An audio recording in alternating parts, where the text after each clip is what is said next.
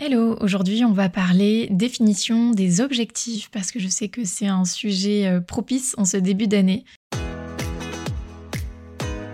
Hello et bienvenue dans un nouvel épisode à l'écoute du business. Je m'appelle Olivia et je suis formatrice et coach business. Ma mission, à travers mes programmes d'accompagnement, mes interventions ou encore ce podcast, est d'aider les entrepreneurs à créer et développer une entreprise durable et épanouissante. Dans ce podcast, en solo ou avec des invités, j'ai à cœur de vous montrer que vous pouvez, vous aussi, créer le business de vos rêves selon vos propres règles. Stratégie, astuces concrètes et partage d'expériences sont au rendez-vous chaque semaine. Dans la bonne humeur et avec bienveillance, on parle ensemble de la vraie vie des vrais entrepreneurs. Abonnez-vous pour ne manquer aucun épisode et c'est parti pour l'épisode du jour. Juste avant de commencer, je voulais préciser que cet épisode, euh, la méthode et les conseils que je vous partage sont quand même valables peu importe la période de l'année à laquelle vous écoutez cet épisode. À partir du moment où vous vous posez sur vos objectifs, que vous réfléchissez à ce que vous voulez faire, à quelle direction vous voulez donner à votre business, vous devez le faire avec stratégie et intention. On ne définit pas des objectifs juste parce que ça fait bien ou pour faire comme les autres. Pour commencer cet épisode, voyons comment définir un objectif de chiffre d'affaires. La première étape, c'est de connaître son seuil de rentabilité. Alors ne partez pas en courant, on va expliquer de façon euh, très très simple. Le seuil de rentabilité, c'est le chiffre d'affaires à partir duquel vous commencez à être rentable, donc à partir duquel vous avez couvert vos charges et que vous commencez à dégager un bénéfice. D'où l'importance du coup d'avoir un suivi précis de vos chiffres financiers, au-delà du chiffre d'affaires, hein, donc de connaître vos dépenses, vos charges, vos investissements, etc. Même euh, si vous êtes sous le régime de la micro-entreprise. Donc pour résumer, le seuil de rentabilité vous permet de savoir le montant minimum de chiffre d'affaires que vous devez générer pour arriver à zéro à la fin de l'année. La deuxième étape, c'est donc de définir un budget pour vos investissements. Si vous prévoyez de suivre une formation par exemple ou de vous faire accompagner par un coach. Euh, si vous avez besoin d'acheter du matériel. Vous allez, pour toutes ces dépenses-là, définir un budget prévisionnel. Peut-être qu'il y a des investissements que vous connaissez déjà parce que vous avez repéré certaines choses, Peut-être que vous n'avez pas d'idée euh, précise du, montant, mais euh, l'idée, c'est de définir une enveloppe pour avoir ce budget disponible en cas de besoin. Si ça fait déjà plusieurs années que vous êtes euh, entrepreneur, vous pouvez aussi vous baser sur les années précédentes en regardant bah, combien vous avez dépensé chaque année dans la formation, dans l'investissement de, de, matériel ou de logiciels, etc. La troisième étape, ça va être de prévoir une marge. Parce qu'on a dit, le seuil de rentabilité, c'est vraiment le niveau zéro. Donc euh, l'objectif, ça peut être aussi bah, d'être un peu plus confortable, de prévoir une prime à un certain moment de l'année euh, pour vous motiver, pour partir en vacances, pour réaliser des objectifs personnels. Mais aussi euh, vous challenger dans cet objectif. Ce qui peut être intéressant, c'est aussi éventuellement de prévoir un objectif à échelle, c'est-à-dire d'avoir un premier niveau de chiffre d'affaires qui est vraiment votre chiffre d'affaires minimum minimum, comme ça vous le connaissez, en gros votre seuil de rentabilité. Et puis après, vous pouvez vous fixer un objectif euh, avec une échelle, donc dire, ben, euh, mon objectif euh, idéal, c'est ce deuxième niveau de chiffre d'affaires, et puis l'objectif qui me fait un peu rêver, c'est ce troisième niveau de chiffre d'affaires. Ça, ça se fait beaucoup. ça vous permet de savoir où est-ce que vous en êtes justement par rapport à votre minimum, par rapport à votre idéal et par rapport à l'objectif un peu waouh. À partir de cet objectif de chiffre d'affaires, du coup, vous allez pouvoir le traduire en objectif de vente. Euh, pour le rendre concret. Parce que souvent, un chiffre d'affaires, quand vous connaissez bien votre business, ça va, mais quand vous savez pas trop que vous êtes dans vos premières années, euh, souvent on a du mal à se rendre compte de concrètement qu'est-ce que ça représente. Donc la question à se poser ici, c'est pour atteindre mon objectif de chiffre d'affaires, combien est-ce que cela représente de clients? Combien d'offres ou combien de clients je dois atteindre, je dois signer cette année pour atteindre cet objectif de chiffre d'affaires? Et il va falloir euh, évidemment confronter ça à la réalité du terrain, donc à savoir aussi votre temps de travail. Est-ce que cet objectif, il est réaliste? Est-ce que vous avez le temps et les capacités pour vendre et gérer ce nombre de clients? En plus, évidemment, de vos missions de chef d'entreprise, euh, parce que je rappelle que la partie euh, vraiment métier où vous gérez vos clients, etc., c'est qu'une partie de votre temps de travail. Il ne faut pas oublier qu'à côté, vous aurez tout le côté euh, prospection, communication, euh, gestion de votre équipe si vous en avez une, comptabilité, etc. Donc est-ce que euh, ce nombre de ventes de clients que vous devez générer sur l'année, il est réaliste aussi par rapport au temps disponible que vous avez, au temps de travail que vous avez envie de réaliser cette année? Au-delà du chiffre d'affaires et du nombre de ventes, vous allez aussi vous fixer des objectifs liés à votre communication, à votre mode de vie, etc.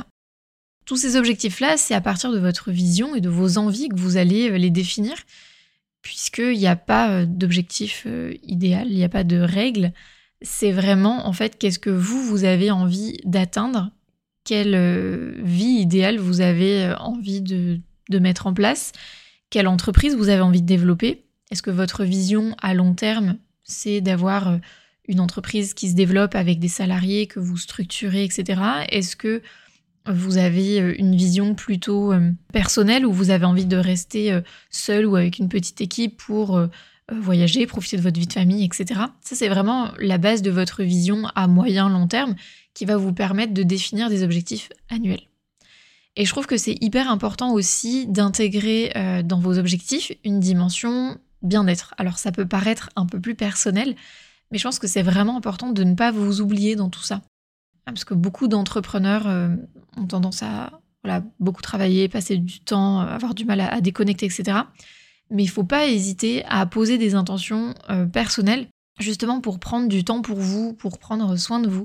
Parce que si vous, vous n'allez pas bien, ce sera très compliqué, voire impossible de maintenir votre business euh, en place. Donc, vous pouvez par exemple dire, ben moi j'ai envie de faire une nouvelle activité sportive ou créative cette année, j'ai envie de lire plus de livres, j'ai envie de faire plus attention à mon alimentation, j'ai envie de réduire mon temps d'écran. Bref, là, il y a plein d'exemples qui peuvent s'appliquer et c'est encore une fois des choix très personnels. Euh, pour certains, voilà, ça va être plutôt le côté euh, culturel, pour d'autres le côté social, pour d'autres le côté euh, détente, sportif, etc. Là, c'est vraiment à vous de voir qu'est-ce qui vous parle et qu'est-ce que vous avez envie de mettre en place. Moi, si vous me connaissez, vous savez que mon discours et mon objectif, il est tourné business, mais aussi équilibre euh, je pense qu'il faut surtout pas s'oublier, il faut garder une dimension de plaisir, de bien-être dans un business. Et c'est l'équilibre justement entre euh, euh, la structuration et le, plan d'action vraiment business, tout en conservant ce côté, bah voilà, je fais attention à moi, je prends du temps pour moi, je garde un épanouissement dans tout ça, pour pas tomber dans des excès, que ce soit d'un côté comme de l'autre. Pour finir cet épisode, j'aimerais vous parler de plan d'action parce que la grande erreur que je vois chez de nombreux entrepreneurs, c'est de s'arrêter aux objectifs et du coup de ne pas définir de plan d'action. Alors c'est génial hein, de se fixer des objectifs. Moi, je suis la première à vous dire que c'est important que ça vous donne euh, des grandes lignes. Mais maintenant, il va aussi falloir passer à l'action et agir pour les atteindre. Et c'est tout le but de réaliser un plan d'action, c'est que vous allez pouvoir définir à travers quel projet et quelles tâches vous allez atteindre vos objectifs de façon concrète il faut toujours garder en tête que les projets que vous allez mettre en place tout au long de l'année, ils doivent être reliés à vos objectifs. Et que vous devez aussi bah, rester réaliste par rapport à vos ressources, comme je le disais euh, précédemment. C'est-à-dire le temps que vous avez de disponible, mais aussi vos compétences par exemple. Peut-être que dans le cadre de certains projets, vous allez vous rendre compte que vous manquez de compétences. Du coup, bah, il y aura plusieurs options, notamment soit vous former, soit déléguer. Donc dans ce cas-là, vous allez pouvoir évaluer ce qui est le plus cohérent pour vous dans ce cas précis. Il y a toujours des avantages et des inconvénients hein, dans toutes les situations. Euh, si on prend cet exemple de voilà, je veux lancer un nouveau projet mais je sens que j'ai pas les compétences. Euh, par exemple, je sais pas, je veux développer de la hum, publicité sur les réseaux sociaux. Je veux faire des ads pour augmenter ma visibilité et euh, promouvoir un freebie qui après va me permettre de pouvoir vendre mes offres via l'emailing. Ça, ça peut être un, exemple de projet. Mais j'ai jamais fait d'ads, je ne sais pas comment on fait et j'ai pas envie de faire n'importe quoi parce que euh, bah voilà, c'est quand même un investissement euh, financier. Donc deux options s'offrent à moi. Euh, soit je décide de me former, soit je vais déléguer à un professionnel qui maîtrise les ads. Soit je me forme à ce moment-là, ben j'ai l'avantage de garder la main, de peut-être pas avoir la dépense de faire rentrer une personne dans mon équipe, etc. Euh, l'inconvénient, c'est que ça va me demander du temps parce qu'il va falloir que je prenne ce temps pour euh, me former et éventuellement que j'investisse aussi dans une formation ou un accompagnement.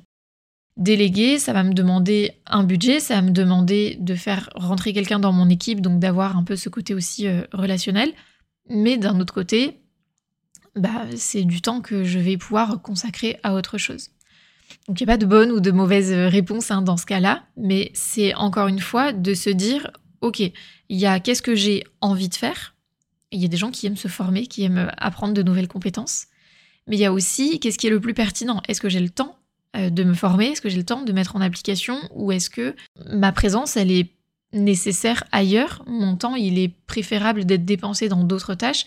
Donc peut-être que là, je vais plutôt déléguer, ce qui va me permettre euh, de ne pas m'investir dans ce temps de, formation, de mise en place, de réflexion, etc. Donc tout ça, c'est en fait vraiment le plan d'action qui va vous permettre de définir encore une fois de façon concrète qu'est-ce que je mets en place, quelles actions et quelles tâches au quotidien vont m'aider à atteindre mes objectifs que j'ai fixés euh, souvent de façon annuelle, et euh, de rester réaliste par rapport justement à mes ressources internes, que ce soit en termes euh, de compétences, de temps, de, de logiciels, etc. J'espère que du coup, vous y voyez plus clair sur cette notion d'objectif et de plan d'action. C'est un exercice qui est vraiment pas évident. je pense qu'il faut prendre le temps de le faire. Comme je vous le disais, janvier, c'est souvent une période qui est propice à ça, fin d'année, début d'année. Mais c'est pas le seul moment où, vous pouvez faire cet exercice. Si euh, là vous êtes dans un autre rythme, il y a des gens qui aiment bien faire ça aussi en septembre, parce que souvent les deux phases de rentrée dans l'année, on va dire, c'est euh, janvier et septembre. Mais en fait, peu importe le moment auquel vous faites cet exercice-là, je pense que le plus important, c'est de consacrer du temps à cette réflexion de façon régulière. Et puis de garder en tête aussi que des objectifs, c'est jamais figé. C'est pas parce qu'aujourd'hui vous fixez un objectif de chiffre d'affaires, de vente, de développement, de structuration, peu importe, que vous devez absolument euh, le conserver euh, jusqu'à ce que vous l'atteigniez. Je pense que quand on définit des objectifs de façon annuelle, par exemple, il faut faire des révisions de façon régulière. Et il faut suivre aussi ces objectifs. Ça me paraissait évident, mais je le précise quand même. Euh, il faut suivre de façon régulière vos chiffres, vos avancements, pour savoir si vous êtes sur la bonne voie et pour pouvoir réajuster. Et c'est là où justement on peut se rendre compte que certains objectifs, des fois, euh, ben finalement, on n'a pas envie de les conserver euh, tels quels. Peut-être qu'on va les modifier un petit peu, peut-être qu'on va les supprimer au profit d'autres objectifs. Alors il ne faut pas le faire euh, tout le temps non plus, c'est-à-dire que tout est question d'équilibre encore une fois. Il ne faut pas tous les mois changer d'objectif de A à Z et, refaire tout ça parce que sinon ça n'a pas de sens. Il faut laisser quand même du temps à vos idées de se mettre en place, euh, et, au résultat de, se générer. Mais euh, il faut quand même avoir un suivi de façon régulière pour pouvoir justement réajuster votre plan d'action par rapport à vos objectifs. Et vous avez le droit de modifier aussi vos objectifs si finalement euh, vous avez un changement dans votre vie personnelle, vous avez un changement simplement d'envie, hein, vous avez le droit aussi de changer d'avis, c'est ok. Euh, si finalement vous avez une opportunité qui s'offre à vous, à laquelle vous n'aviez pas pensé, euh, mais où vous vous dites, bah, là c'est hyper pertinent, ça me fait vachement envie, etc.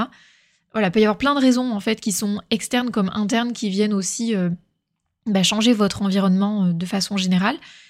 Et vous avez le droit de changer d'avis. Donc voilà, tout ça pour dire que c'est un travail qui est un peu un travail de fond, un travail continu qui doit être surveillé, réajusté et qui n'est pas forcément évident euh, à faire seul. Il faut euh, souvent se poser, euh, réussir à prendre du recul, avoir une vision d'ensemble pour que ce travail-là soit fait de façon efficace et surtout qu'il soit adapté à vous parce qu'il faut vraiment garder en tête que vous êtes au centre de tout ça et que chaque entrepreneur aura des objectifs différents, des plans d'action différents. Même si on prend le même objectif, on peut avoir plein de plans d'action différents, il n'y a pas de solution universelle.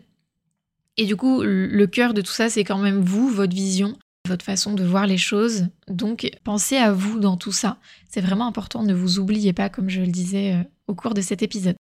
Si jamais vous avez besoin d'aide pour réaliser ce travail, n'hésitez pas aussi à m'envoyer un petit message. Euh, je réalise ça dans tous mes accompagnements individuels. C'est vraiment l'objectif, c'est de définir votre plan d'action, un plan d'action qui soit personnalisé pour vous par rapport à vos objectifs, par rapport à votre vision. Donc si vous voulez qu'on travaille ça ensemble, c'est totalement possible. Euh, j'adore faire ça avec vous, j'adore vous accompagner dans ces démarches-là. Donc n'hésitez pas à m'envoyer un message et on en parle. Si cet épisode vous a plu, n'hésitez pas à laisser une note de 5 étoiles sur votre plateforme d'écoute, cela m'aidera vraiment à faire connaître le podcast. Et on se retrouve très bientôt pour un prochain épisode. Bye bye